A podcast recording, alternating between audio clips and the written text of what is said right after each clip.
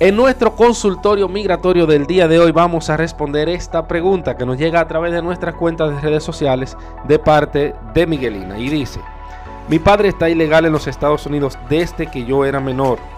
Hace 15 años aproximadamente no lo puedo ver. Tengo una vida estable y me gustaría poder viajar y sobre todo visitar a mi padre. Si voy a solicitar una visa, ¿el estatus de mi padre afectaría mi solicitud?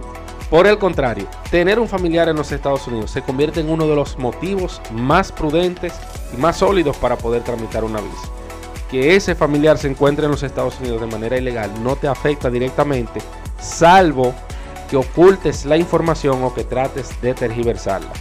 Si tienes un mínimo de condiciones, al cónsul le gusta tu perfil y dice la verdad, esto no va a ser un impedimento para que puedas obtener tu visado. Yo soy Juan Salvador, soy consultor de migración nos vemos en la próxima.